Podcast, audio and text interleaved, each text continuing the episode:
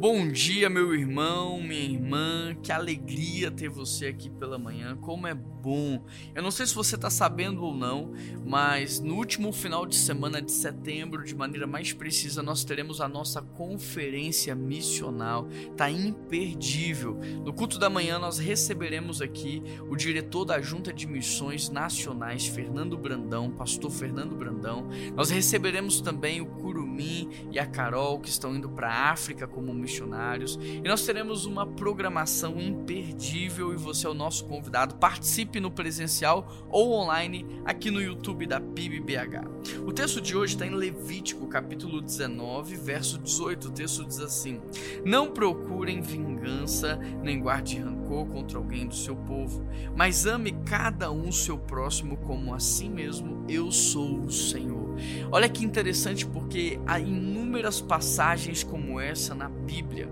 E essa aqui é uma das mais antigas, talvez está no Antigo Testamento, e é uma direção clara para o povo de Deus. Vocês devem se diferenciar dos demais povos, como a partir do agir de vocês. E o agir de vocês tem que ser um agir que lembre, imite, aponte para o agir de Deus. Por isso o texto diz: não procurem vingança.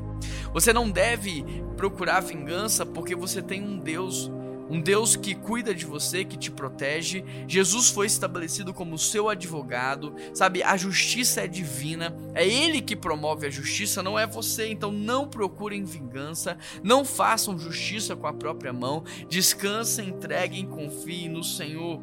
O texto diz também: não guardem rancor. Sabe, isso são os carnais que fazem. Nós que somos espirituais, nós não guardamos rancor, por quê? Porque o perdão foi criado por Deus para pagar dívidas impagáveis. Então, por mais que alguém tenha te ferido, te machucado, por mais que alguém tenha agido contra você e gerado um dano que nenhum dinheiro desse mundo seja capaz de pagar, Deus te deu o perdão para te liberar dessa dor. Da mesma forma que ele te perdoou de um dano impagável, de algo que você cometeu contra ele, agora ele está te possibilitando liberar as pessoas dessa escravidão que é o rancor e a mágoa. O texto continua dizendo: olha, ao invés de você promover a vingança e guardar rancor, faça o seguinte: ame as pessoas. Ame as pessoas como se elas fossem o seu próximo. Sabe qual é a nossa dificuldade de amar um desconhecido como se elas fossem próximas ou como se elas fossem a gente mesmo? É porque a gente está confundindo amar com gostar. Eu gosto de quem tem as mesmas afinidades do que eu, mas amar é diferente. Amar é um ato de sacrifício, de entrega e de renúncia. Quando eu entendo que amar é isso, que amar é uma decisão, então é mais fácil amar aqueles que eu não conheço, aqueles que estão distantes. Agora, quando eu penso que amar é gostar, então eu não consigo, porque as pessoas não têm a mesma afinidade, não gostam dos mesmos hobbies, não fazem as mesmas coisas, mas o texto não diz que eu devo gostar, o texto diz que eu devo amar amar. E por quê? Porque quem está falando é Deus. O texto termina dizendo: Eu sou o Senhor da sua vida.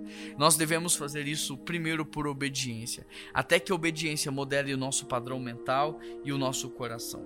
Eu quero orar com você para que o Espírito Santo possa modelar quem você é, modelar a tua mente, os teus olhos, o teu coração, o teu falar, o teu ouvir.